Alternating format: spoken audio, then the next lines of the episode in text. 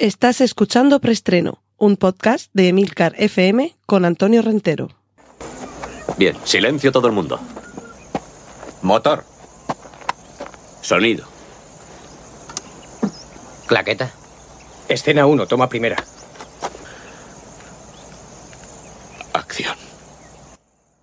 Saludos, bienvenidos una semana más a Preestreno, el podcast de Emilcar FM donde hablamos de noticias de cine y series de televisión.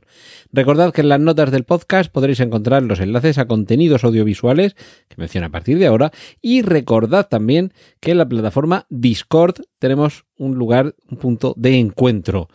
a través de la propia aplicación Discord o en la página web emilcar.fm barra Discord podréis encontrar todos los canales abiertos al público de Emilcar FM y en concreto el canal de preestreno. Cortinilla de estrella y...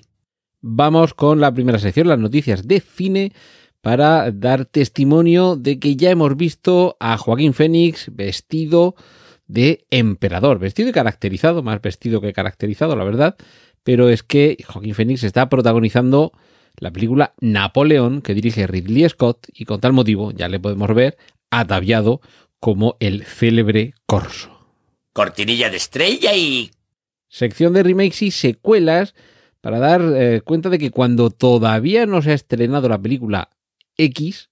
ya está rodada y en postproducción su precuela Pearl, que en inglés significa perla.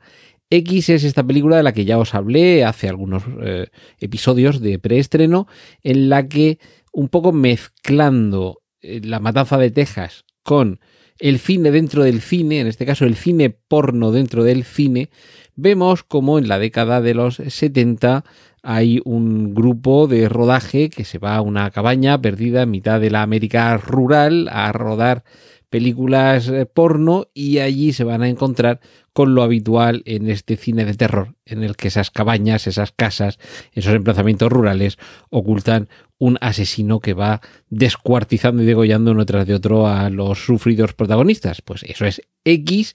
y se ve que la película tiene tan buena pinta que ya dieron luz verde a su rodaje, el rodaje ha finalizado y está en postproducción. Así que cuando veáis X, que sepáis que muy pronto podremos ver su precuela Pearl y que ya está en preparación una película tercera ya de esta mm, recién nacida trilogía en la que veríamos una nueva evolución en la mezcla de terror y la popularización de la imagen, eh, si no estoy equivocado, ambientada ya en los años 80 o 90 con la llegada del vídeo doméstico. Así que tenemos que pensar que esa precuela, Pearl, lo que va a hacer es retrotraernos unas décadas antes de los años 70, que es eh, la época parece reflejada en X, para ver también algún cambio de paradigma que supone eh, la captación de la imagen eh, dentro de este mundo rural con un ambiente festivo de terror y descuartizamiento. Cortinilla de estrella y... Y vamos ya con la sección de cómics pósters con las distintas identidades del Caballero Luna, a punto de estrenarse en Disney Plus, esta serie con Oscar Isaac como protagonista de este personaje poseído por un dios egipcio que tiene un trastorno disociativo de la personalidad y que asume distintas personalidades que se corresponden con las que aparecen en estos eh, pósters de personaje. Mi favorito, desde luego, con el, con el nombre, es el de Mark Spector, que es un apellido que, que mola mucho y, otros que vuelven, ya podemos ver el primer póster, son The Boys, con su tercera temporada, y parece que al carnicero se le ha encendido la vista, y vamos a no desvelar mucho más. También tenemos un nuevo póster de Doctor Extraño, Doctor Strange, y el multiverso de la locura, en el que ya aparecen distintas versiones del propio Doctor Extraño, que es lo que se nos ha ido anticipando, que vamos a ver dentro de este multiverso, ya esbozado en series que hemos visto y hemos disfrutado en Spider-Man sin camino a casa y que me parece que con esta va a tener su máximo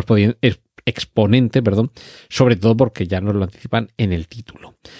Seguimos con superhéroes, con fechas de estreno próximas, en este caso para la tercera temporada de Umbrella Academy. El final de la segunda temporada nos dejó con la miel en los labios, con un cliffhanger espectacular y ahora vamos a tener que esperar al 22 de junio para continuar con la aventura de estos eh, superhéroes tan particulares, todos ellos eh, adoptados en su momento, eh, criados en esa Umbrella Academy y que van a tener que afrontar, no quiero desvelar demasiado, porque es el cliffhanger del final de la segunda temporada, pero sin duda van a verse enfrentados a un reto mayúsculo y en el que su propio destino va a tener o tiene mucho que ver no solo con la, con la familia y con los individuos, sino con nuestra propia existencia. Si no conocéis la serie o si os la habéis perdido, echadle un vistazo porque es desde luego de esta, esta hornada, no quiero compararla con The Boys, pero sí de esta hornada de superhéroes un poco diferentes de aquello a lo que estamos acostumbrados hasta ahora. Así que, bueno, tenéis tiempo de aquí al 22 de junio para ver las dos primeras temporadas. Y sin eh, escaparnos del universo cinematográfico Marvel, en este caso el universo televisivo Marvel, que de momento todo parece estar conectado, inciso, todo menos el Caballero Luna, que de momento lo que nos venden es que no presenta unas conexiones explícitas con el universo cinematográfico Marvel. No quiere decir que esté fuera, pero desde luego parece ser que es una serie completamente independiente en el sentido de que no hay cameos de otros personajes que lo vinculen con el resto del universo cinematográfico Marvel. Eh, no parece que continúe la trama de, no sé, de Falcon y Soldado de Invierno, por ejemplo, o de eh, Ojo de Halcón, ni que vaya a tener una vinculación con eh, Spider-Man o con la mencionada Doctor Extraño y el multiverso de la locura. Parece que la han colocado es un personaje de Marvel, pero que la han colocado de una manera estanca al resto de personajes, tramas, subtramas y demás, lo cual no quiere decir que en un futuro, desde luego, no aparezca alguna vinculación, pero sí que la hay con el personaje de She-Hulk, o como decíamos aquí en los años 80, los que leíamos cómics de Marvel, en aquel momento editado por 5, Hulka, que no, aquí parece que en España se va a llamar She-Hulk. Y lo que sí que podemos ver es, eh, o son las primeras imágenes de Tatiana Maslani, que es la actriz que interpreta a la prima de Bruce Banner, caracterizada con el color verde y con el atavío de este personaje que recordemos también es muy fuerte, también es muy grande, pero en lugar de tener ese cuerpo de, de coloso monstruoso, lo que tiene es un cuerpazo escultural y en los cómics por lo menos es una, una tipa muy alta. Vamos a ver, cuando digo muy alta es, no sé, son 2 metros 20, una cosa así, o sea, un pedazo día. Y, lo que no sé exactamente es aquí si lo han hecho así, no sé la actriz lo que mide, eh, no sé si lo han hecho con algún tipo de, o sea, lo de insertarla con el resto de actores, con algún tipo de, de efectos especiales para que parezca que es más alta de lo que en realidad es la actriz o simplemente la han colocado ahí de color verde eh, y punto. Pero bueno, enseguida veremos la serie. Y lo que podemos ver también, que es una de las sorpresas de esta semana, es el tráiler de Miss Marvel. Y aquí, atención, porque lo que tenemos es a eh, Kamala Khan, si no recuerdo mal, que es como se llama este primer personaje procedente del mundo musulmán y que llega al universo cinematográfico Marvel emocionada, muy inspirada por la Capitana Marvel y descubrieron los poderes que por lo que tengo entendido, porque realmente en el cómic sé que existe el personaje, pero creo que no he leído nunca un cómic de Kamala Khan, eh, creo que han cambiado algunas cosas, o por lo menos eso parece por parte de lo que se muestra en el tráiler. El tráiler es muy divertido, me parece que entronca un poco con,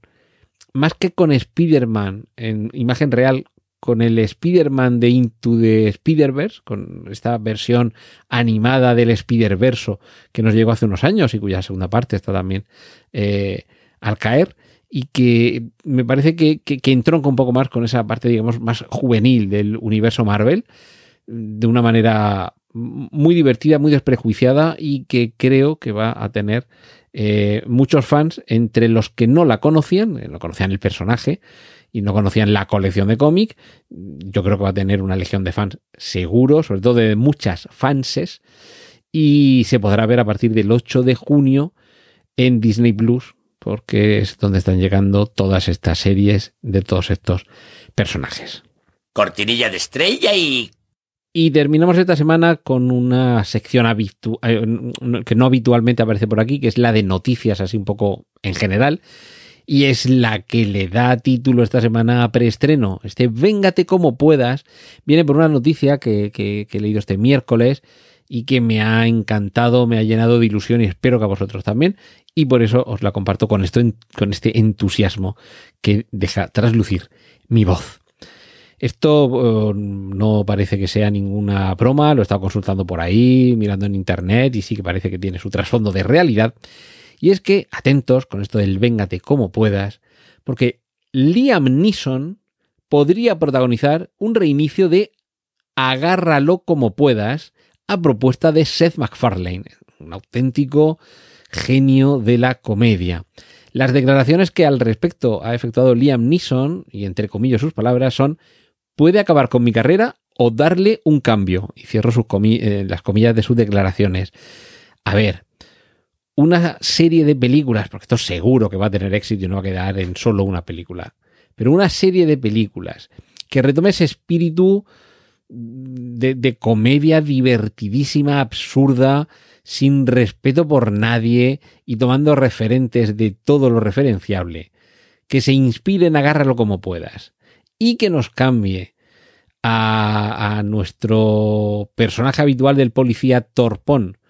Por un personaje similar, pero en este caso con el rostro de Liam Neeson en lugar del el de Leslie Nielsen, y es también curioso que empiecen los nombres y los apellidos de ambos actores por la misma letra, Leslie Nielsen, Liam Neeson. Pues bien, si podemos tener una nueva serie de películas en ese estilo, en el que se haga, me imagino, una cierta parodia de el propio personaje que Liam Neeson ya nos ha convertido en un meme, que hasta, hasta el punto de que esta semana se, he leído por ahí algún tuit diciendo que la solución para la invasión de Ucrania es bien sencilla. Basta con que Putin secuestre a la hija de Liam Neeson. Pues si hemos llegado hasta ese punto, eh, y me perdonáis la broma con toda la que está cayendo, en el que ese subgénero en sí mismo de las películas de venganza y de secuestros en los que Liam Neeson es capaz de perseguir, a, remover Roma con Santiago y perseguir a quien se le ponga por delante, incluso desde la otra punta del mundo, para rescatar a su hija, si a partir de ahí podemos tener algo tan divertido, tan alocado y que décadas después sigue haciéndonos pasar tan buen rato como las películas de la factoría Zaz, los Zucker, Abrams y Zucker, como son las de Agárralo como puedas, por favor, toma todo mi dinero. Y además, opino que a Putin ni agua. Hasta la semana que viene, aquí en Preestreno, en Emilcar FM. ¡Y corten! Gracias por escuchar Preestreno. Puedes contactar con nosotros en emilcar.fm barra preestreno donde encontrarás nuestros anteriores episodios. Genial, la positiva.